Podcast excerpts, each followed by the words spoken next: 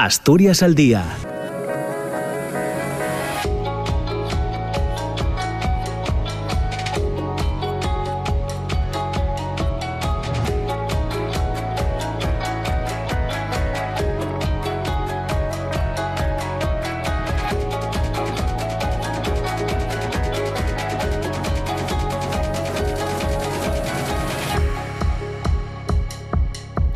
¿qué tal? ¿Cómo está? Muy buenos días. 9 de la mañana y dos minutos. Bienvenidas, bienvenidos a Asturias al Día, ya saben, el programa de tertulia, de debate, de, de intercambio de ideas y reflexiones cada mañana en esta franja horaria entre las 9 y las 10 en la radio pública en RPA. Los contagios siguen a la baja en Asturias, según confirman los datos correspondientes a lunes y martes de esta misma semana, aunque hay que lamentar dos fallecimientos debidos al coronavirus. El lunes una mujer de 88 años y el martes un hombre de 86. Los positivos detectados fueron 22 en total, 12 el lunes y 10 eh, el martes. Eh, según los datos que ha facilitado Salud, en estos eh, dos últimos días hubo 8 ingresos en planta y uno en cuidados intensivos. En 48 horas se dieron además 5 altas. Actualmente hay 20 pacientes hospitalizados en planta con confirmación o sospecha de COVID y otras 11 personas permanecen en unidades de cuidados intensivos. En cualquier caso, la ocupación total por COVID en los hospitales asturianos es baja del 0,96% y en el caso de las UCI está en el 3,69%. El Servicio de Salud del Principado, el SESPA, publicaba también esta misma semana, el pasado lunes, las listas de espera correspondientes al mes de agosto que reflejaban el impacto de la quinta ola del coronavirus en la ocupación hospitalaria. En números absolutos, eh, la Consejería, el Servicio de Salud, habla de 20.371 personas que aguardaban una intervención a comienzos de mes. Eh, para paliar los efectos de la pandemia en la actividad asistencial, el Principado ha iniciado el plan de choque dotado con 8 millones para tratar de reducir estas esperas. Durante los próximos seis meses se van a realizar más de 8.000 eh, operaciones. Las listas de espera quirúrgicas se han resentido en agosto por la escasa disponibilidad de camas de críticos como consecuencia de la pandemia, lo que ha motivado que se suspendieran los programas especiales de intervenciones eh, por la tarde. No obstante, las listas se reducen en las especialidades de cirugía maxilofacial, plástica, pediátrica y neurocirugía y se mantienen en cirugía ginecológica, cardíaca y torácica. Comparación con el año pasado, eh, mejoran en oftalmología, en otorrinolaringología y cirugía vascular y muestran registros similares en cirugía torácica y neurocirugía. Según estos datos que, como decimos, se daban a conocer el pasado lunes, la espera media de los pacientes intervenidos en agosto se sitúa en 96 días, ligeramente superior a la del mismo mes del año 2020, que estaba en 92 días y cuatro menos que en julio de este, de este año. La lista de espera, por ejemplo, para la realización de un TAC es de 4.335 personas, un 29% menos respecto al mismo periodo del pasado eh, ejercicio. La demora media se ha reducido en cuatro días para mamografías y colonoscopias. En la actualidad se aguarda 45 y 56 días respectivamente. La espera también ha descendido en un día para las ecografías cuya demora actual es de 71 eh, días. Son algunos datos que conocíamos el pasado lunes al inicio de esta, de esta misma semana. Un día, el lunes, en el que la ministra de Transportes, Movilidad y Agenda Urbana, Raquel Sánchez, anunciaba en Asturias que la inversión en el plan de cercanías, que se encuentra muy avanzado, cuenta con 262 millones de euros en actuaciones que se van a materializar en los próximos meses estas actuaciones, o entre estas actuaciones, mejor dicho, la ministra destacaba la ejecución de las obras de renovación de vía del tramo Gijón-Laviana por 30 millones de euros y la modernización de las 12 subestaciones del Principado por 17 millones de euros. Eh, muchas de las actuaciones de este plan, alrededor de unos 90 millones de euros en la actualidad, son financiadas por los fondos europeos del Mecanismo de Recuperación y Resiliencia como parte fundamental del corredor atlántico, en el que desde el Ministerio se tienen planificadas y ejecutadas inversiones tanto en Asturias como en León. Son las 9 de la mañana y 6 minutos. Sobre estos asuntos hoy vamos a recibir las opiniones del diputado socialista en el Congreso, Roberto Morís, de la diputada del Partido Popular en la Junta General del Principado, Beatriz Polledo, del coordinador de Ciudadanos en San Martín del Rey Aurelio, Simón Marcos, y de la eh, portavoz de Podemos eh, Asturias y responsable también de Sanidad en esta formación política, Covadonga Tomé. Asturias al día, con Roberto Pato. Con Amor Argüelles, ya saben, en el control de sonido. Saludamos a nuestros invitados e invitadas en esta jornada. Roberto Morís, ¿qué tal? ¿Cómo estás? Muy buenos días. Hola, buenos días. Muchas gracias por compartir tiempo con nosotros. Beatriz Polledo, ¿qué tal? ¿Cómo estás, Beatriz? Buenos días. Hola, buenos días, Roberto. Hacía tiempo ya que no venía a tu programa. Ya, así hacía una temporada. sin contar el verano, ¿eh? ¿eh? Eso, bueno, sin contar el verano. Bueno, muchas gracias, Beatriz, por compartir también tiempo con nosotros. Simón Marcos, ¿qué tal, Simón? ¿Cómo estás? Buenos días. ¿Qué tal, Roberto? Buenos días, buenos días a todos los contertulios y buenos días también a todos los oyentes. Y un placer, como siempre, estar aquí. Muchas gracias, Simón, por estar con nosotros. Y Covadonga Tomé, ¿qué tal? Covadonga, ¿cómo estás? Muy buenos días. Hola, hola, buenos días. Encantada de compartir un rato con vosotros esta mañana. Muy bien, pues. Gracias por la invitación. Muchas gracias por, por también por participar en este, en este programa. Hasta las 10, son las 9 y 7. Hoy quería plantearos, quería, que, quería pediros eh, opinión en torno a este plan de choque del SESPA dotado con 8 millones para tratar de reducir las listas de espera. Se anuncian durante los próximos seis meses más de 8.000 eh, operaciones. También ayer se hablaba de este, de este asunto en la Junta General del, Principado. Eh, primera, primera opinión, Covadonga, ¿cómo valoráis esta, este anuncio, este plan de choque? Eh, pues sin duda eh, las listas de espera son uno de los múltiples problemas importantes de la sanidad asturiana ¿no? en este momento, eh, junto con el desmantelamiento de la atención primaria, la falta de inversión en salud pública, las políticas de gestión del personal que están siendo verdaderamente deficitarias. es importante recordar, y lo, y lo apuntabas tú además al principio, que no esperan solo las cirugías, esperan también las consultas de especialistas, las consultas incluso en atención primaria en los centros de salud y las pruebas complementarias. Esto es importante recordarlo porque a veces se desvía la atención hacia el quirófano, que parece que es más mediático, pero es solamente la punta de iceberg. Hay un problema detrás de listas de espera muchísimo más, eh, más importante ¿no? y más numeroso que solamente las listas de espera quirúrgicas. En cualquier caso, lo que nos llama la atención poderosamente es que se trata de culpabilizar a la pandemia de este problema. Y este no es un problema nuevo. Todos los que estamos aquí eh, en esta mañana debatiendo sabemos de sobra que hace muchísimas legislaturas que las sucesivas consejerías de sanidad fallan estrepitosamente en su objetivo de dar cumplimiento a los decretos de garantía de, tiempos de respuesta. No han sido capaces de, dar respuesta a estos decretos de, garantía de tiempos de respuesta. Eh, tiempos de respuesta que, por cierto, fijaron eh, ya en 2018, si no recuerdo mal, era el consejero en aquel momento eh, Faustino Blanco. Faustino Blanco, ese consejero tan polémico, ¿no? Que consiguió la huelga más grande de, médicos de, la historia de la sanidad en Asturias y, sin embargo, ahora de premio pues está de director en la CIMBA. Son cosas eh, llamativas, ¿no? De la sanidad asturiana que, que viene bien recordar de vez en cuando. En cualquier caso, en este momento proponer un plan de choque para solucionar un problema crónico, estructural, como es la lista de espera, es la crónica de un fracaso anunciado. Es decir, es insistir en los mismos errores que se han ido cometiendo repetidamente, que son tan antiguos como el propio sistema y que han demostrado una vez tras otra, tras otra, tras otra, que son de escasa utilidad para solucionar problemas reales. Como mucho, eh, han servido en otras ocasiones y probablemente en esta vuelvan a servir para maquillar ¿no? los números, para de alguna forma salvar los muebles y llegar al final de año con unos números un poquito más arreglados. Pero el problema es que estos números arreglados les sirven de muy poco a los asturianos y a las asturianas que van a continuar esperando para ser intervenidos o para una consulta o para una prueba complementaria y les sirven de muy poco a los profesionales que están, por cierto, bastante quemados, no tanto por la pandemia, que también, sino como por el continuo disparate en la gestión. Entonces, bueno, uno de los primeros errores, como digo, es tratar de atribuir el problema de las listas de espera a la pandemia. Es un problema muy anterior, y, que ya, ya, es antiguo, ya es un viejo conocido ¿no? de, la sanidad asturiana. Pero hay otro error importante, que es que se trata de solucionar un problema estructural con un plan de choque que es lógicamente finito en el tiempo, porque si no sería económicamente insostenible, inasumible.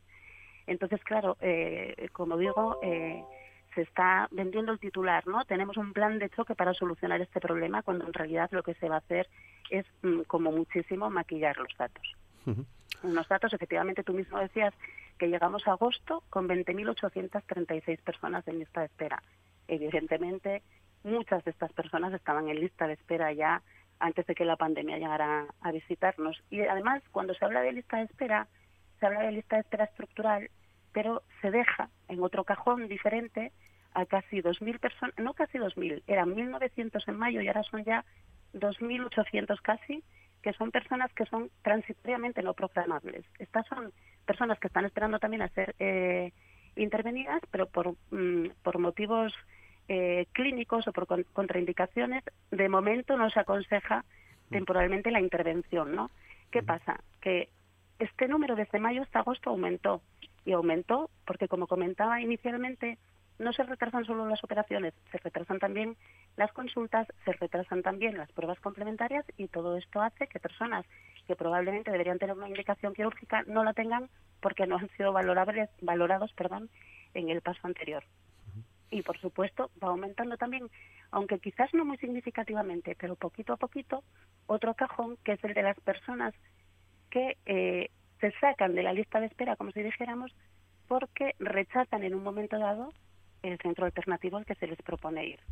Esto, hombre, en cualquier caso, de, alguna manera es una vulneración ¿no? del derecho a, a, que, a, ser intervenido en el, en el centro, en el hospital, en donde han seguido tu proceso, en donde has sido diagnosticado, en donde tienes una relación de confianza con un equipo médico eh, y de repente, pues por estas cosas de intentar solucionar con planes de choque eh, un poco absurdos, las listas de espera te dicen que te tienes que operar en un sitio completamente diferente. Bueno, pues esto es algo que no le gusta en especial a la gente y si y en, mayo había 2.500 personas en esta situación, ahora vamos ya casi por 2.700. eh, hay un, un, detalle también que nos parece llamativo, que es que eh, se ha señalado que el objetivo es realizar aproximadamente 8.000 intervenciones en los próximos seis meses. Estas 8.000 intervenciones, más de la mitad, se realizarán en centros privados y concertados. Eh, y luego eh, las otras 3.000 y pico en, en, planes de programas especiales, o antiguamente llamadas peonadas. ¿no? Mm. Que más de la mitad se vayan a derivar a la sanidad privada nos parece que es una parte del plan de choque completamente inadmisible. Es decir, es un desvío eh, inasumible de recursos de la sanidad pública hacia la sanidad privada. Una sanidad privada que, bueno, evidentemente tiene un claro eh, afán de lucro, eh, cosa que nos parece muy respetable siempre y cuando no haga uso de los recursos públicos para obtener este beneficio. Y una sanidad privada que, por cierto, eh, durante toda la época de la pandemia, pues tampoco se comportó especialmente bien, no fue especialmente solidaria, ni puso a disposición de los asturianos y de las asturianas sus recursos para intentar dar una salida más ágil, o más más acertada a los problemas de la pandemia. Muy bien. Eh, hay otro tema eh, que también mm. nos parece bueno interesante, que es que hablan de potenciar la cirugía ambulatoria, cosa que es mm, realmente eh, mm, muy importante si se hiciese bien. Pero para potenciar la cirugía ambulatoria hacen falta infraestructuras, hacen falta recursos humanos y es una propuesta que curiosamente han realizado siempre los profesionales de forma histórica. Hay que potenciar la cirugía ambulatoria y también de forma histórica ha permanecido estancada, no ha llegado a potenciarse, no ha llegado a desarrollarse por falta del interés de, los, de las sucesivas consejerías eh, del Gobierno del Principado en llevar a cabo proyectos concretos y adecuadamente financiados a medio y a largo plazo. Ojalá, ojalá en este momento haya una ventana de oportunidad y este plan de choque mm, pueda tener al menos no este punto positivo que sea el de, una vez por todas eh, potenciar la cirugía ambulatoria. Eh, el otro día me parece que era la gerente del CESPA la que comentaba que eh, sobre los programas especiales que se van a realizar de tarde en la sanidad pública se ha acordado que los profesionales que los realicen cobren tanto la parte fija como la variable hasta final de año con posibilidad de que se pueda prorrogar, bla, bla, bla, bla es otro punto, punto en, el que, en el que queremos poner también el foco porque es importante recordar que una, una cirugía es un proceso complejo en el que mm. intervienen un montón de, de profesionales. Cuando pensamos en una cirugía, pues a lo mejor la mayor parte de las personas que nos están escuchando piensan en los, en los médicos, eh, cirujanos y anestesistas y en la enfermería y poco más. Pues, hay implicadas muchísimas más personas, eh, auxiliares, celadores, eh, el personal de esterilización, los bancos de sangre, los laboratorios, etcétera, etcétera. Hay que recordar que cuando hablan de que se va a pagar eh, a los profesionales, se habla única y exclusivamente de dos categorías profesionales, los médicos y la enfermería. El resto, como podéis imaginar, no están especialmente contentos con esta medida, porque también van a poner de sus horas de trabajo, también van a poner de su esfuerzo para sacar adelante estos programas especiales y, sin embargo, no van a recibir nada a cambio. Esto, en un caldo de cultivo en el que los profesionales de la sanidad están ya, como os decía antes, especialmente quemados, no es eh, bueno pues no es bueno, no es bien recibido. Sí. Eh, termino ya, perdonad. Sí. Eh, es importante tener en cuenta, insisto, en que un plan de choque es un programa finito, que además, si se prolonga en el tiempo, va a suponer un costo inasumible y no va a servir para, para solucionar el problema de las listas de espera, que es antiguo y es crónico. Lo que hay que hacer es cambiar de paradigma, hay que mm, promocionar la participación de los profesionales y de la sociedad civil en lugar de este actual sistema gerencial tan vertical, tan paternal, que, que de alguna forma nos quiere solucionar todos los problemas y no nos soluciona ninguno, hay que optar por uno en el que se pueda eh, participar, en el que los profesionales y los usuarios estén representados con transparencia absoluta en la información, cosa que, por cierto, no tenemos, con inversiones en, en atención primaria en salud pública y en todos los eh, en todos los cajoncitos de la sanidad, para que luego el último eh, cajón quizás, ¿no? que es el de llegar a un quirófano o una consulta de especialista, se pueda ir también eh, solucionando y hacer una utilización razonable de las infraestructuras existentes con planes serios de cooperación entre las áreas, eh, de incentivación de los profesionales, de todos los profesionales, para intentar en lo posible que no haya que derivar más de la mitad de las listas de espera a la sanidad privada, que es un plan que a nosotros desde luego nos parece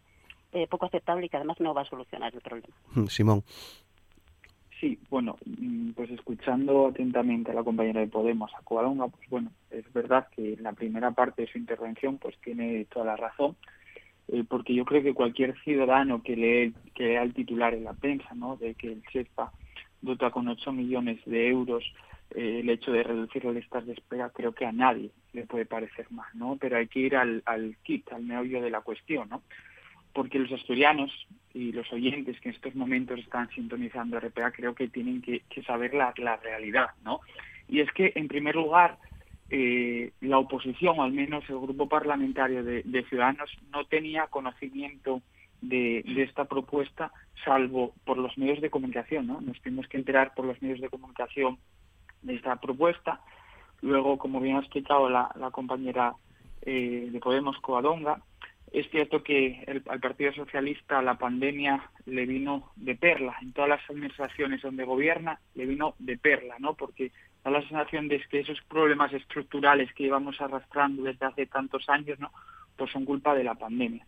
Y no, la realidad es bien distinta, ¿no? La sanidad asturiana, igual que, otros campos, eh, pues requiere de unas inversiones que a lo largo del tiempo han sido insuficientes y evidentemente de de aquellos polvos, estos lodos. ¿no? Eh, pues en primer lugar nos gustaría saber de dónde salen esos 8,5 millones de euros que se van a destinar estas a, paliar en alguna medida la reducción de esas listas de espera. En segundo lugar, con qué profesionales sanitarios se va a acometer pues esa reducción, ¿no? Y luego también es evidente que mm, mm, está única y exclusivamente eh, pensada es la reducción de esas listas de espera para las intervenciones quirúrgicas, pero es yo creo que muy importante recordar que como consecuencia de la pandemia, que evidentemente todos somos conscientes, ¿no? De que en, el, en marzo de 2020 nos estalló en la cara a todos una situación novedosa, que no sabíamos cómo actuar porque, eh, como digo, era una situación novedosa, pero ahora bien, aquí eh, detrás de todo esto hay algo muy importante, y que son los datos, ¿no? Y es que se estima que uno de cada cinco cánceres se quedan sin diagnosticar, ¿no? Por culpa de la atención que se prestó a la COVID-19. Recuperar todo ese tiempo perdido, el, el, diagnóstico de todas esas enfermedades o esas potenciales enfermedades graves va a ser muy complicado, ¿no? Y más que nada porque además la reducción de listas de espera en atención a cualquier tipo de patologías, pues no se ha pensado en este plan de choque, ¿no? también, ya y concluyo, Eh, pues bueno, creo que, como decía la, compañera de, de Podemos, Covadonga, bueno, ellos no están de acuerdo, parece ser que Termin el Coco es el sector privado, pero en cuanto pueden, ojo, ellos van al sector privado también, como el resto. Pero evidentemente hay que recurrir al sector privado porque no hay profesionales sanitarios, ¿no? Entonces, ¿cómo vamos a reducir las listas de espera si no hay profesionales sanitarios en el sector público que puedan hacer frente a la reducción de esas listas de espera? En definitiva, este plan de choque no contenta a los sindicatos, que ya se han manifestado en contra, ni a los profesionales sanitarios, ni tampoco que a los eh, pacientes. Es decir, este plan de choque no contenta a nada, porque no deja de ser ni más ni menos otro eslogan político al que el Partido Socialista nos tiene acostumbrados, pero que dista mucho de la realidad, de las necesidades de la sanidad asturiana. ¿no? Eh, Beatriz. Eh, bueno, pues se han dicho ya muchas cosas y muchas las comparto. yo sé que Covadonga conoce bien la sanidad asturiana lo cierto es que tenemos ahora mismo, yo creo que un reto importantísimo, ¿no? En la sanidad asturiana en los últimos, en los próximos eh, meses y en los próximos, en los próximos años.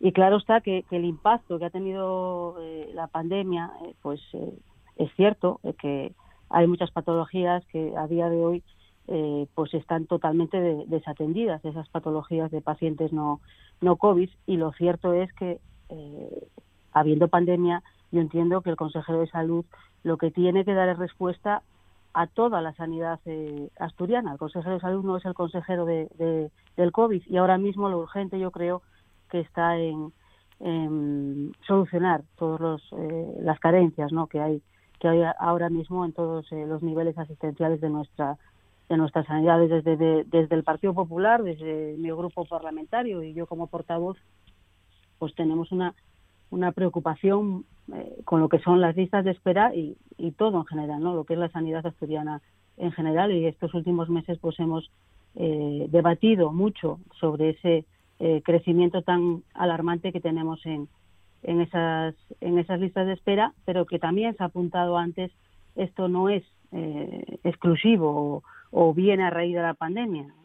Las listas de espera ya eran muy preocupantes antes de, que llegase eh, la pandemia y, por supuesto no se estaban cumpliendo ninguno eh, los plazos ¿no? que se dan en ese decreto de garantías que, fue aprobado ya hace más hace más de, tres años. Al final este gobierno pues anuncia un nuevo plan de choque. Llevamos viendo muchos eh, planes de, de choques, pero la realidad es que a cada plan que se ha anunciado y esto es lo verdaderamente eh, preocupante, las cosas no solo no mejoran, sino que, van a peor. y esto es así y esto es lo que nos preocupa eh, realmente, ¿no? Es que estos planes de choque no son ni siquiera, mm, por decirlo de alguna manera, ni parches, ¿no? Ni parches de choque. Son incapaces, son incapaces desde este gobierno eh, reducir estas estas listas de, espera porque lo que hay es una incapacidad de gestión. una incapacidad de gestión porque además es que es que eh, los asturianos, a través de nuestros impuestos, financiamos eh, una sanidad en donde es cierto que por, por habitante somos de las comunidades autónomas que más destinamos a la sanidad. ¿Y cómo es posible que estemos eh, con la sanidad hecha los zorros? con los profesionales descontentos. Es que el 40% de nuestro presupuesto se va a financiar esa joya de la corona, como la llama el presidente, que se está ahora mismo eh, desmoronando, ¿no? Por todos, hace agua por todos los lados. Este es un plan parcial, ¿y por qué digo parcial? Y también lo apuntaba antes eh, Covadonga, ¿no? Porque solo se encarga de esas listas de espera quirúrgica, Eso, bueno, pues lo más mediático, ¿no? Lo que más llega al ciudadano y entonces lo que se trata es de sacar estos planes, de buscar titulares y de parecer, parecer que se hace algo, eh, porque la realidad es que luego eh, los datos pues eh, no no acompaña, ¿no? No acompaña con estos planes, que iremos por el enésimo plan y, ya, digo que vamos, vamos a peor. Y es que existen necesidades asistenciales en la población que están, que están muy retrasadas y que no han sido atendidas durante toda esta pandemia y que, y que se verán y que van a aflorar en las próximas fechas. Por eso el reto ¿no? que vamos a tener en los próximos eh, meses. La intervención quirúrgica, claro está, que es esa parte final del proceso, ¿eh? Pero previamente es que el paciente ya ha pasado por un auténtico calvario. Es que, claro, eh, hay unos pasos previos que a veces que se nos olvida, ¿no? Porque vamos directamente a, las listas de espera quirúrgicas, pero es que eh, tenemos que tener en cuenta que hay, dificultad para acceder a tu centro de salud. Ahora mismo, eh, algo tan sencillo como que te cojan el teléfono, es que no hay accesibilidad al centro de salud y todo eso retrasa, ¿no? Retrasa el que te vea tu médico de cabecera, de ahí, si tienes que ser operado, tienes que ir a que te reciba el especialista, que te que te dé esa primera consulta al especialista, donde hay también un atasco terrible. Ahora mismo hay más de 80.000 asturianos que esperan cita por, por, un especialista, para que le vea el, especialista. Luego te tienes que ir a hacer la prueba diagnóstica, donde hay verdaderos retrasos, que ahí donde también hay un, un incumplimiento claro de todas las eh, los tiempos de demoras. O sea, está todo, es todo un círculo y al final llegas a esa lista de espera, que es lo que nos dicen ¿eh? esos eh, datos que daba Roberto al principio, que claro, estamos hablando de, bueno, se mejora un día o dos, o, pero es que claro, se mejora un día o dos, claro, es que, es que, es que ya, ¿a dónde vamos a llegar?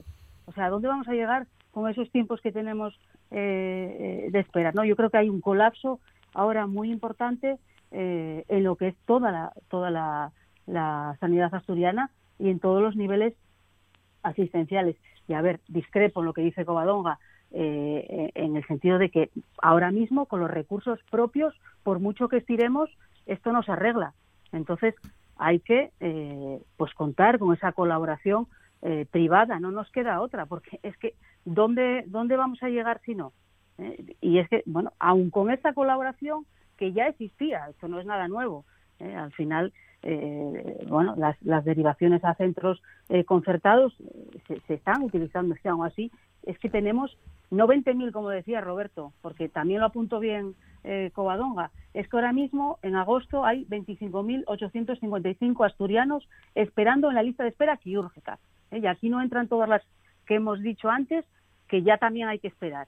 ¿Eh? 25.855. No es solo el número de pacientes en espera estructural, que era el dato que nos dabas al principio, Roberto, sino que hay pacientes transitoriamente no programables, 2.700 y el eh, número de pacientes en espera tras rechazo de un centro alternativo que pasan ya de los 2.700 eh, asturianos. ¿eh? Y, un dato que además yo creo que es demoledor, demoledor, y que ese dato estaba en las listas que publicó el CESPA en, julio, pero en, en, este curiosamente en agosto no está.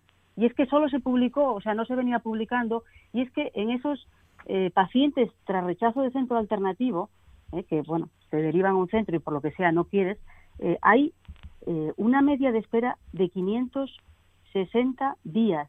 560 días. O sea, ¿cómo alguien puede estar esperando 560 días? Es que el que pueda, lógicamente, se tiene que ir a la privada. Es que esto es una locura.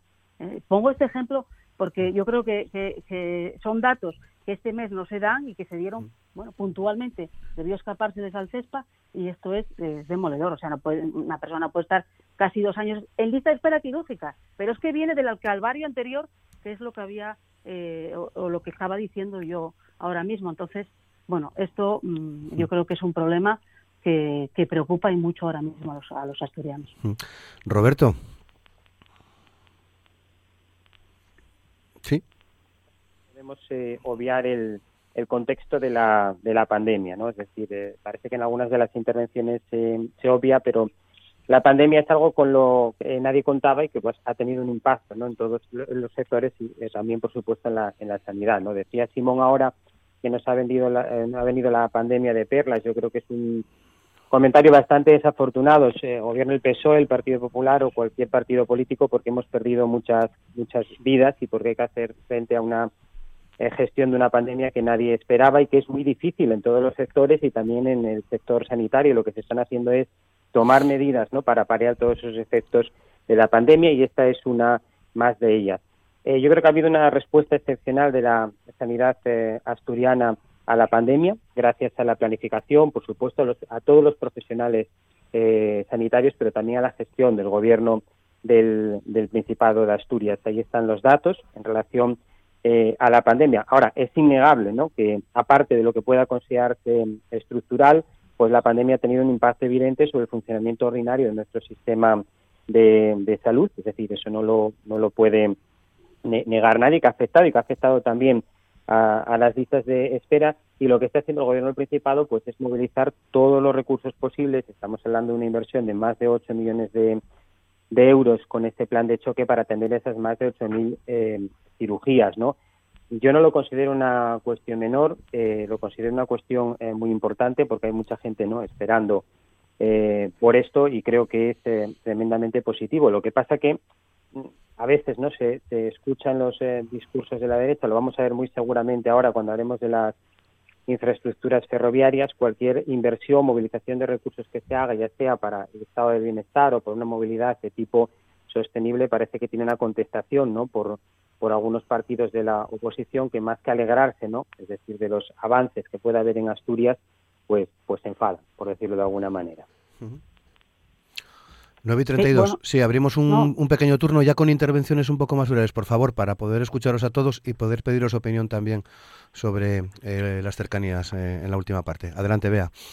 Beatriz, perdón. Eh, bueno, yo no sé a qué se refiere, está un poco Roberto mezclándolo todo. Yo estoy hablando de la sanidad, de un plan de choque. Por cierto, Roberto, un plan de choque eh, que esta parlamentaria defendió en esta Junta General y que se aprobó. Yo sí estoy de acuerdo en que hace falta un plan de choque en la situación que estamos ahora. Y luego, aparte de ese plan de choque, pues para desatascar eh, todo el atasco eh, que, podamos, yo creo que también hay que mirar de bueno pues otras cuestiones no que ya serían estructurales. Pero yo creo que hace falta un plan de choque pero no nos olvidemos que, este plan de choque mm, va a llegar hasta donde va a llegar. Yo creo que es también un plan de choque corto, cortoplacista, pero que es que hace falta, hace falta, porque claro, considerar que en seis meses, bueno, pues eh, 8.000 cirugías van a mejorar las maltrechas listas de espera que tenemos, pues es una mezcla de optimismo y demagogia. ¿Y por qué digo esto? Porque ahora mismo estamos hablando de que hay 25.000 personas en lista de espera y que, y que aliviar, aunque se alivien con 8.000 eh, operaciones en seis meses, estamos hablando que quedan todavía 17.000 personas quedarían eh, pendientes, más lo que se vaya a generar, eh, más lo que se vaya a generar, que va a haber, bueno, pues un, un, rebote porque porque hay muchas consultas pendientes que no se han podido hacer durante la de, durante la pandemia, ¿no? Yo creo que claro, lo que tenemos es eh, un histórico que nos pesa como una losa y que nos va a pesar muchísimo. Por eso yo sí creo que hay que hacer un plan de choque, aparte de cambiar muchísimas cosas eh, en la gestión, en la gestión de la, de la sanidad, sanidad, asturiana, que ahí es donde el Partido Popular incidimos. Y incidimos porque dedicamos muchos recursos, pero es que parece que con, eh, claro, si, si, con este gobierno no hay fin, o sea, ¿qué más da si el 40, si el 50? Parece que, que todo es eh, que, todo es poco, que nada llega. Y claro, eh, hay que gestionar. Eh, Roberto, lo que hay que hacer es una buena gestión. Y a día de hoy ni los profesionales están contentos con la gestión, no es más que, bueno, abrir el periódico cada día, ni los profesionales, ni los usuarios, por, por, por toda la falta de accesibilidad que tienen ahora mismo a la atención primaria, lo que está fallando de una manera evidente es la gestión sanitaria por parte del gobierno socialista, pero no solo durante estos últimos años o esta legislatura, sino que se viene arrastrando eh, bueno pues estos problemas eh, por una mala gestión desde hace eh, muchos años. Y eso es lo que hay que hay que poner encima de la mesa no la, gestión socialista. Y a dónde ha llevado a la sanidad asturiana dedicando muchísimo dinero eso no eso no eso lo reconocemos. Y que hay que dedicarlo también ¿eh? Esta portavoz no será la que no defienda la sanidad pública, pero también ahora mismo tenemos un problema que viene derivado de esa pandemia y hay que utilizar todos los recursos. Hay que utilizar todos los recursos y dejarse de sectarismos de la pública y de la privada. No, si lo primero es la salud de los asturianos, lo primero es la salud de los asturianos. Y habrá que concertar lo que haya que concertar para atajar este problema inmenso de unas listas de espera desmadradas. Mm. Roberto. Eh, me gustaría sí, ahora, hacer Un, pequeño... Ah, perdón, perdón. Por si quería contestar Roberto, si no, Covadonga, sí. Ah. Sí, bueno, no, yo, yo brevemente, y de este tema creo que ya no voy a intervenir más, pero bueno, que podemos confrontar modelos de gestión. Está el modelo asturiano y luego el Partido Popular también gobierna unas comunidades autónomas, que hace, por ejemplo, Madrid. Podríamos confrontar perfectamente los modelos. Es importante el plan de choque, coincidimos entonces eso y no podemos quitar valor a esa importancia de esas eh, 8.000 operaciones ¿no? que, se, que se van a hacer. Eh, la sanidad asturiana necesita mejoras, por supuesto, pero ahí está también la gestión de la pandemia en Asturias. Ha sido ejemplar eh, gracias a todos los profesionales de la gestión del, de nuestro sistema sanitario. Hmm, Covadonga. Sí, tres cositas nada más. Eh, primero decirle a Simón que a mí me, me, parece divertidísimo al mismo tiempo que gratuito totalmente que hable de si vamos o no vamos a la privada, los de un partido político, los de otro. Me imagino que bueno, lo habla desde el conocimiento que él pueda tener de personas concretas. Evidentemente, la privada, por supuesto, tiene su espacio y puede existir. Lo que no puede en ningún caso es estar financiada con recursos públicos, que eso es lo que creo que debemos entender todos cuando se habla de este tema porque Beatriz, que dices eh, que es una cuestión de sectarismo, no es una cuestión de sectarismo, es una cuestión de, de sentido común eh, absoluto y frente al sectarismo que, tú eh, pones sobre la mesa, yo pongo la demagogia, ¿no? Que tú haces cuando dices lo importante es la salud de los asturianos y asturianas, por supuesto, por supuesto que es lo más importante y además el objetivo común, espero, de todos los que estamos aquí. Pero mmm, dijiste muy bien una cosa, que es lo de que esto es una cuestión circular y o se arreglan todas las las cuestiones, se arreglan todos los temas o con un plan de choque únicamente no vamos a solucionar nada. Pero te equivocas en una cosa, con los recursos propios de la sanidad pública sí hay potencial suficiente para solucionar este problema. Por supuesto que lo hay. Ahora mismo no, Covadonga. Hay que gestionarlos, esos recursos hay que gestionarlos de forma adecuada. Pero, pero es que ¿Tú, claro, Roberto, entre... sí. Sí. Perdóname, Bea, Beatriz. Termina y. Eh, por Beatriz, último, sí. sí, termino ya. Eh, Roberto, que dice que los 8 millones son una inversión muy importante, por supuestísimo que son una inversión muy importante. Precisamente por eso lo que nos duele en el alma es que se vayan a utilizar mal, una vez más, y que se vayan a utilizar para hacer un plan de choque recortado en el espacio y en el tiempo que va a servir, como decía Beatriz, para operar a 8.000 personas, pero es que quedan 20.000, 17.000 más que no van a ser operadas y van a quedar un montón de cosas más sin solucionar porque esos 8 millones no se van a invertir de forma adecuada. ¿Es un esfuerzo importante? Lo es, pero desgraciadamente es un esfuerzo en la dirección errónea. Beatriz y No. luego Simón, sí. Sí, no, yo solo por, por terminar, y es que creo, creo que ahora mismo hay que utilizar todos los recursos, es que no cabe ninguna duda. Es que eh, lo, lo que hay que hacer es, a nivel estructural, dar una vuelta a la sanidad asturiana y sobre todo en la gestión, eso está claro. Pero a día de hoy, como estamos, eso no se hace de un día para otro, con lo cual hay que contar con todos los medios que tenemos ahora al alcance. Y es que me estás diciendo, es que la, sanidad es que la sanidad privada juega un papel importantísimo, claro que lo juega, y lo tiene que seguir jugando. ¿eh? El que quiera y pueda, oye, pues, pues tendrá ahí es- ese, esa sanidad. ¿eh? Yo apuesto por la pública. Ahora también te digo, es que lo que se está haciendo es expulsando a los asturianos a la sanidad privada, porque no hay más que ver los datos, pero ¿quién, ¿qué asturiano va a aguantar eh, una media de 560 días para que te operen? El que pueda, el que pueda ya se ha ido. O sea, que al final, por la vía de los hechos, es que ya estamos eh, expulsándolos directamente eh, a, la, a la privada. Y yo creo que es necesario un plan de choque este año y un plan de choque el que viene hasta que mm, eh, en el 2023 esperemos que no gobiernen los socialistas para poder dar una vuelta a la sanidad asturiana como es debido. Mm, Simón. Sí, bueno, rápidamente, la alusión que yo había hecho al tema de la sanidad privada era simplemente porque es evidente que con este gobierno sociocomunista que tenemos estamos perdiendo derechos fundamentales, ¿no? Lo hemos visto el año pasado con la educación concertada. Lo único que quería decir Coadonga es que cada uno tiene el derecho a elegir si quiere optar por lo público o lo privado.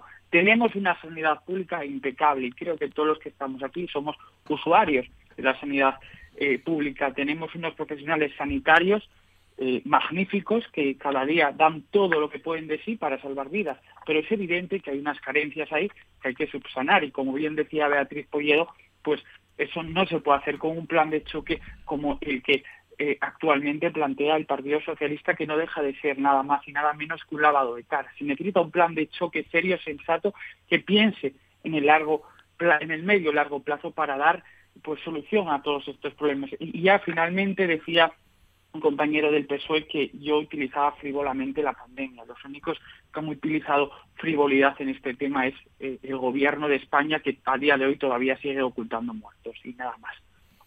Roberto, solo un matiz que se me olvidó. Un minutín, adelante. Beatriz, sí. Un, un, un minutín. Bueno, por, lo, por supuesto, los que nos han sacado de esta pandemia son los profesionales sanitarios. ¿eh? Profesionales sanitarios eh, que ha dejado el gobierno a los pies de los caballos con las declaraciones que ha hecho el señor eh, eh, Barbón. Eso que quede, que quede claro, que son los profesionales sanitarios los que nos han sacado las castañas del fuego y no la gestión de, de este gobierno. Y el consejero tiene que hacer frente a la pandemia y tiene que hacer frente también a lo que no es pandemia. Este no es el consejero del, del COVID, ¿eh? es el consejero de sanidad de toda eh, la sanidad asturiana. Y ahora mismo lo urgente, ahora mismo lo urgente es eh, todo lo demás y todos los niveles asistenciales y ponerse a trabajar, pero ya. Bueno, 9 y 42. Roberto, ¿quieres añadir algo más? Cambiamos de asunto, si no. Yo creo que podemos pasar de asunto. Vuelvo a insistir, confrontemos la, el modelo sanitario asturiano y la gestión pública de Asturias con otras comunidades como Madrid, nada más. Yo solo, yo solo decir que muchos sanitarios, muchos sanitarios, que aquí cobran mucho menos que en esas comunidades que tú dices, Roberto, veas en Murcia, veas otras comunidades con con el PP. Veamos los, centros de salud cerrados, los, en fin, pero bueno, no, no, no, seguiría tampoco con el tema porque yo no, no, bueno, es que no seguirías, no, te estoy diciendo que aquí, eh, aun dedicando lo que dedicamos a la sanidad, el 40% del presupuesto, nuestros profesionales son los peores pagados de toda España. Y se nos van precisamente a esas comunidades autónomas que tú dices, gobernadas por el PP. ¿Por qué? Porque tienen mejores salarios. Entonces, a mí que me expliquen eh, cómo cuadra todo esto, dedicando todo lo que dediquemos, que nuestros profesionales sean los que menos cobran, los que menos cobran en, en las guardias, los que menos cobran de sueldo, nuestras enfermeras también. Oye, cuando quieres comparamos y hacemos tablas de esas mm, comunidades autónomas en donde tú dices eh, que gobierna el PP. Y por cierto, aquí hay muchos centros de atención continuada cerrados, cerrados. O sea que los recortes aquí eh, por la Consejería de Salud están ahí para verlos. Y si no, no hay más que hablar con los asturianos y ver el malestar que hay eh, con la sanidad asturiana en estos momentos. Roberto, yo entiendo que no quieras debatir de este tema. No, no, no es que no quiera debatir. Eh, tenemos tenemos otro tema más, pero no se puede decir que tenemos centros de salud cerrados en Asturias porque no es cierto. La presencialidad. Si habláis a la vez, no os entendemos. No, que entiendo que no quiera debatir sobre este tema. Lo entiendo perfectamente. Mm, bueno, Roberto, solo, solo una cosa por alusiones y ya para cerrar, porque hay dos temas. claro, que quiero debatir de, este tema, pero no es cierto que están cerrados centros de salud, la atención primaria y la presencialidad. no es cierto. En Asturias, no. No voy a insistir más en ese eh, mensaje, pero es así. Pero es que están cerrados. Si es que estuve en Teberga yo hace dos días y están cerrados los centros de atención continuada. No hay médicos de guardia. Roberto, entérate. Y en, y en Gijón hay siete centros de atención continuada cerrados. Cerrados. ¿eh? No hay médicos de urgencia. y, en la, y, en la, zona y en la zona rural también. Eh, Roberto, o sea que habla con conocimiento de causa. Yo mm. entiendo que no quieras debatir y cambiamos de tema si queréis, pero la realidad es esa. Bueno, dejarme a mí mm, elegir los temas. Muy bien, Roberto. Por favor. Y, es que sí os quería pedir una opinión, eh, porque de esto seguramente vamos a volver a hablar, de, la cuestión de la, de la sanidad. ¿no? Y hoy eh, quería aprovechar esa información que llegaba también a principios de esta semana para pediros una opinión, son ya las 9 y 45, eh, en torno a otro asunto del que hemos hablado también en muchas ocasiones, que son las, las cercanías, las cercanías ferroviarias, coincidiendo con ese viaje en pruebas de la variante de Payares el, eh, el lunes, se dejaba ya sobre la mesa esos 262 millones de euros en diversas, eh, diversas actuaciones. Covadonga, ¿cómo lo recibís vosotros en este, en este caso? Eh, es, es curioso, ¿no? Pero antes Roberto hacía alusión a, que de alguna forma los partidos en la oposición criticábamos los grandes logros ¿no? del partido en el gobierno, que es el socialista en este caso. Era hablando de la sanidad, pero es que hablando del tema de los transportes, yo creo Gobernamos juntos, ¿eh, Covadonga? Digo, gobierno de coalición. En el sentido, no estoy hablando del gobierno de Asturias, no estamos en, en absoluto. Entonces, las cercanías y las inversiones ¿Me dejas terminar de... Bueno, terminar no, me dejas empezar, por favor, hablar. y luego ya si acaso me, me contestas, si quieres. Mm. Entonces, como iba diciendo, eh, yo creo que más que esfuerzos lo que, lo que tenemos últimamente son titulares, ¿no? Eh, el esfuerzo se hace, pero se hace con tantísimo retraso que realmente, pues es de agradecer, claro que sí, es de agradecer, pero hubiera sido mucho más agradecer eh, hace un montón de años que es cuando se supone que todas estas mm. eh, cuestiones sobre el desarrollo de la red de cercanías y sobre la variante de Pajares, ¿no? que es por lo que estamos hoy comentando este tema probablemente por la por la llegada de ayer o antes de ayer no recuerdo ya cuándo principios de, semana. de la ministra de, transporte no para mm. hacer esa, primera ese primero pequeño pequeño viaje mm. entonces Eh, bueno, es evidente, no es nada que yo tenga que contaros porque lo sabéis todos, que la red de cercanías, por ejemplo, en Asturias es un desastre absoluto. Es cierto, Roberto, como querías ya adelantar, que es una competencia estatal, efectivamente. Bueno, curiosamente, los ministros de transporte, hasta donde yo sé, han sido siempre del PSOE. Ojalá hubiese alguno de Podemos, a lo mejor nos iba la cosa mejor. Pero, desde luego, mm, desde Ábalos, eh, bueno, no recordará el nombre de todos ni mucho menos, las infraestructuras en Asturias, la red de cercanías en Asturias está completamente abandonada. Ojalá, ahora con Raquel Sánchez al frente del Ministerio, haya algún cambio, ojalá.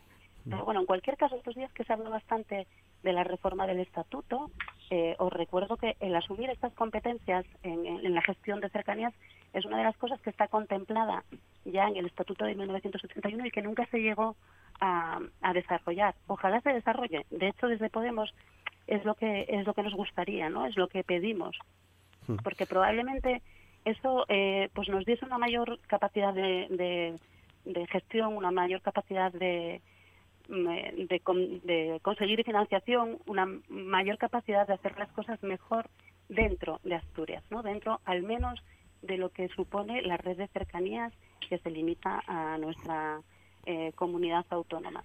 Hmm. Eh, parece ser, en ese sentido, eh, si me equivoco me corrige Roberto, pero parece ser que el gobierno asturiano del PSOE no, no está en desacuerdo. Lo que pasa que sí que creo que me, mm, estaría de acuerdo con asumir esas competencias siempre y cuando estuviese asegurada previamente la financiación. Estaría fenomenal que esto fuese así, aunque por desgracia, y, me tenéis que permitir que haga un pequeño... Muy breve, por favor, Covadonga, sí. Sí, muy breve, pero incluso cuando gestionamos de forma autonómica y municipal y local, a veces se hacen las cosas rematadamente mal. Eh, entonces tenemos el ejemplo del plan de vías de Gijón, que recordaréis todos que se presupuestó, además hubo un enorme consenso social, político y a todos los niveles, porque verdaderamente es una necesidad imperiosa para la ciudad de Gijón. Se presupuestaron, eh, bueno, no, acuerdo, no me acuerdo exactamente de, la cantidad de millones de euros, ¿no? De los cuales la inmensa mayoría provenían de estatal. Y sin embargo, de forma unilateral, la alcaldesa de Gijón del PSOE eh, eh, con el apoyo del gobierno de, del PSOE en, Asturias, decidió a última hora cambiar eh, la ubicación, decidió a última hora cambiar una serie de cuestiones, con lo cual abrió la puerta para que el gobierno de España se pudiera descolgar y esa financiación de repente desapareciera.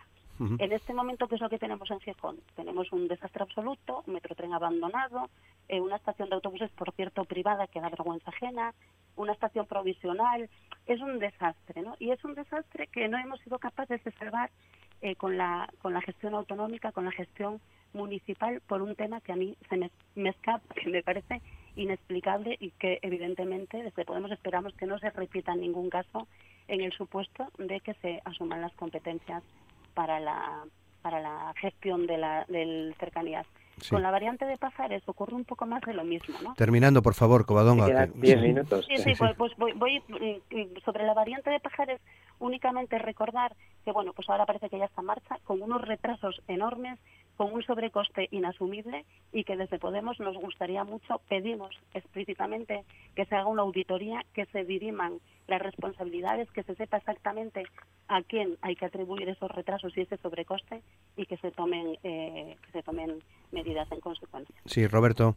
Sí, eh, rápidamente, Covadonga, yo cuando hablaba de los partidos de la oposición no te estaba incluyendo a ti, esto no es un problema eh, competencial, es decir, las inversiones eh, están ahí, van vía sobre todo presupuestos del Estado. Nosotros gobernamos en coalición en Madrid. Esta semana, después de la visita de la ministra, hemos tenido un debate por una moción de foro en el Pleno del Congreso. Me gustaría que escuchases a tu eh, compañera diputada Sofía eh. Es decir, cuando me refiero a los partidos de la oposición es por el lamentable discurso que ha mantenido tanto Ciudadanos como Blanca, como Vox y también el Partido Popular en sede parlamentaria, poco más diciendo que el AVE que va a llegar a Asturias es una diligencia, prácticamente. Y este estamos ante un día histórico, ¿por qué? Porque es muy importante esta infraestructura eh, que va a llegar por fin a Asturias, que hay unos plazos, que hace efectivamente este primer viaje de pruebas, que es muy importante, que se ha garantizado además frente a aquellos proyectos iniciales que sea un tráfico mixto de, de, viajeros, pero también de mercancías, porque eso es fundamental. Es fundamental para Asturias, para los puertos asturianos, para la economía asturiana, es decir, es una inversión muy importante, es un día histórico, unas obras que por supuesto se han dilatado muchísimo en el tiempo, pero no podemos eh, restarles importancia porque estaríamos dando una imagen de Asturias que en ningún caso se corresponde. En relación al plan de, cercanías, bueno, el plan de cercanías 17-2025, que me imagino que la mayoría de vosotros mm, conoceréis, hay que destacar sobre todo que es un plan de cercanías que tiene un buen diagnóstico y eh, también eh, eh, un buen diagnóstico del proceso y de las mejoras que hay que hacer en las cercanías para esa movilidad sostenible en Asturias. Hay que destacar del plan de cercanías algo muy importante, que está hecho por técnicos y técnicas de ADIF. Eso es fundamental. Hay que ponerlo encima de la mesa, porque cuando estamos hablando de todas estas cuestiones que tienen que ver con las infraestructuras en política ferroviaria, hablabas del caso de Gijón, que no voy a profundizar mucho porque daría para, un monográfico, es en Gijón ahora el PSOE quien eh, eh, empieza a analizar las, las, opciones de ubicación de la estación con criterios técnicos, que es, que es lo importante porque en, en, ocho años de gobierno de eh, Foro Asturias, la estación que se tenía que haber eh, construido en 2012 no se construyó, se jugó con las ubicaciones y se llegó a un consenso en 2019 que técnicamente vemos que no tiene viabilidades. Y desde el punto de vista de la importancia de, lo que decía del plan de cercanías, que tiene un alto grado de cumplimiento, el plan de cercanías en Asturias, a pesar de las deficiencias que lógicamente hay, es un plan de cercanías que se está desarrollando, que tiene que tener partidas plurianuales y que las tiene, igual que la variante de Pajares, en los presupuestos del 21, que las va a tener en los presupuestos del 22, en los que, por cierto, este gobierno de coalición, y no vamos a quitar méritos también a Unidas Podemos, por eso te digo que no eres la oposición, sino que eres también el, gobierno, se están estudiando también estas bonificaciones necesarias para todo el tema del peaje de Luerna. Y va vía presupuestos 2022. Podría seguir con la palabra Roberto, como se ha hecho al principio por parte de los compañeros, pero no quiero abusar, quedan eh, pocos minutos y hay dos. Quedan siete, exactamente, sí. Eh, Simón. Sí, bueno, eh, Roberto nos ha vendido ahora un marketing político y una campaña electoral. No, no es para marketing, son evidencias, Simón. Presupuestos y obras que se ejecutan. hablarte del peaje cuando estamos hablando de... Estaciones del entrego, del Sotrondio, sistema de seguridad en los trenes, licitándose. Te invitaría, te invitaría a que vinieses cómo está la situación en las estaciones de aquí con cada día. A, las ah, por aquí, pues me encantaría que hablases con usuarios y vieses cómo cada día no hay un día en el que no se produzca una incidencia en la red ferroviaria. Pero se están reduciendo al ejecutar el plan de cercanías, que eso es lo importante, ejecutar el plan con financiación. Sí, Sí, Simón, termina. Te, mm. escuché eh, muy atentamente, precisamente para eso, para darte respuesta. Bueno, con respecto al tema de la variante, muy, muy brevemente, bueno, quiero decir, todo se resume en que llevamos 24 años esperando para tener pues la alta velocidad en Asturias. Eh, hay quien piensa que esto es un éxito, yo realmente pienso que es un fracaso que todavía en pleno 2021 Asturias, fundamental para Asturias. Una red con una, claro que es fundamental, pero es que llevamos 24 años de retraso esperando por ello, por lo tanto, es fundamental. creo que en términos generales fue un fracaso que en pleno 2021 todavía no tengamos una línea de alta velocidad en Asturias. Con respecto al plan de cercanías, pues es evidente que eh, en, en cercanías no se ha invertido lo que se ha tenido que invertir a lo largo de muchísimos años. Tenemos la red de cercanías más antigua de toda España. Ahora se van a invertir 262 millones de euros, que a priori parece ser una cantidad importante, pero como a lo largo de todos estos años no se ha hecho absolutamente ninguna inversión, pues con estos 262 millones no van a dar absolutamente para nada. Eh, los medios de comunicación lo recogen a diario, cada vez hay menos usuarios en, el transporte público, especialmente en el transporte público ferroviario, porque no hay día que especialmente la línea Febe, aunque ahora esté integrada en Renfe, no sufra una incidencia. Por lo tanto, insisto, menos eslóganes políticos y más realidad. Con respecto al peaje del Huerna, eh, la realidad demuestra que a día de hoy tenemos o vamos a tener el peaje más caro de España. Por lo tanto, los datos, como tú dices, Roberto, están ahí para verlos y nada más. Beatriz. Sí, bueno, decía Roberto que es un día histórico, ¿no? Y yo quisiera hacer un poco de historia sobre el tema de la, de la variante de Pajares y que haya venido la ministra a hacerse las fotos y, a, en busca de los titulares, que esos son unos maestros los socialistas. Y quiero recordar que los socialistas, precisamente, el PSOE, se opuso durante más de 14 años votando en contra de esta, de esta obra y paralizándola hasta que en el año 96, en el año 96, con la llegada del gobierno del Partido Popular, fue cuando se tomó la decisión política de que se hiciese esa, esa variante, ¿no? Un trazado de alta eh, velocidad, por cierto, siempre con la oposición del PSOE, que si bien en un primer momento se había opuesto, como decíamos, al nuevo trazado, ¿eh? con el gobierno del PP se oponía a la alta eh, velocidad. Es cierto que una vez que ya el PP lo, licitó la obra y, se puso en marcha, eh, bueno, pues el PSOE ya no se atrevió a anular. Lo digo porque vimos hace tres días, bueno, pues que nos, quieren hacer creer que, que los que en un primer momento se opusieron siempre a esta variante, pues fueron ellos la, la que lo que lo hicieron eh, posible. Pero bueno, esto es lo habitual en el, en el PSOE, ¿no? Hace eh, unos días veíamos también esos 20 años de la inauguración del funicular de, de Bulnes, ¿no? Donde también los socialistas ¿eh? se opusieron y donde fue el gobierno de PP, el gobierno de Márquez al frente, los que llevaron a cabo ese funicular. Pero los socialistas ahí estaban ¿eh? para hacer la foto de esa conmemoración y sin ni siquiera invitar a los que la hicieron posible. Lo digo por bueno, por poner en contexto eh, cuestiones eh, que llevamos años hablando de ellas y que parece que se que se olviden. Y en cuanto al, plan de cercanías, muy rápido, eh, Roberto, ya el gobierno de Mariano Rajoy incluía una serie de, inversiones en este en este plan de, de, cercanías, pero aparte de que estén presupuestadas, luego hay que ejecutar, hay que hay que ejecutar esas inversiones y cumplir esos esos plazos, ¿no? Y bueno, pues Asturias y el gobierno del señor Barbón también tiene que saber que hace falta también una reforma eh, horaria que ponga orden y que acorte duración de viajes en los trenes de nuestra tierra. Hay un montón de cuestiones que no, no tenemos tiempo, Roberto, pero bueno, sí, quisiera... llegamos al eh, final ya. Una, una cuestión rápida, quería decir, si puede. Si puedo. Eh, 30 segundos. 30 segundos. Si hacemos memoria, eh, veríamos que si no es por la gestión del Partido Socialista y seguimos los planes del PP, esto sería solo AVE, es decir, no para tráfico mixto, no tendríamos salida de mercancías en Asturias. Plan de cercanías 17-25, lo que nos comentas de Mariano Rajoy, hay que dotarlo. Presupuestos del 21, veremos los del 22, un incremento sobre los anteriores.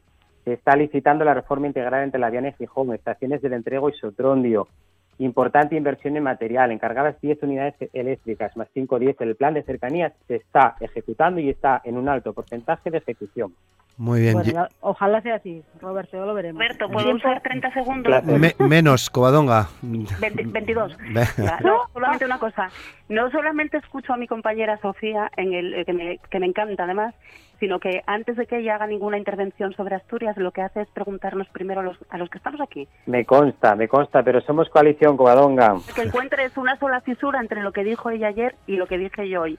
Y aprovechando el tema de la supresión del peaje del Huerna, recordaros que desde Zapatero, eh, a continuación Sánchez, etcétera, etcétera, eh, siempre prometieron que iban a suprimirlo y estamos todavía esperando, ¿no? Tenemos esa concesión hasta 2050 totalmente inadmisible. Covadonga, a los presupuestos del 22, que somos coalición y los sacaremos adelante. Lo dejamos. Inmediatamente el, el peaje de Loguerna. Lo dejamos. Muchas gracias, Covadonga Tomé, muchas gracias. Buen día. Simón Marcos, muchas gracias. Buen día. Gracias, buen día. Beatriz Polledo, muchas gracias. Buen día. Gracias, Roberto. Muchas gracias. Y Roberto Morís, muchas gracias. Buen día. Muchas gracias. Hasta la próxima.